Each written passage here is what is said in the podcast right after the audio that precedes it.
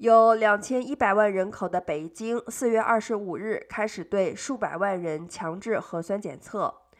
尽管至今北京只有七十例感染，但当局还是采取了极为严厉的限制措施，力争遏制疫情的蔓延。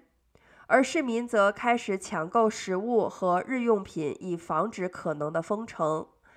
朝阳区是北京最大的区，人口三百四十五万。官方周日表示。由于疫情在朝阳区的学校、一个旅行团和家庭中爆发，北京疫情防疫正处于关键节点。除朝阳区划定区域足不出户等防疫措施外，北京一些地方出现了病例楼进行精准防控。根据美联社等媒体的报道，北京市内的许多超市内排起长队，市民抢购大米、面条、蔬菜等食物。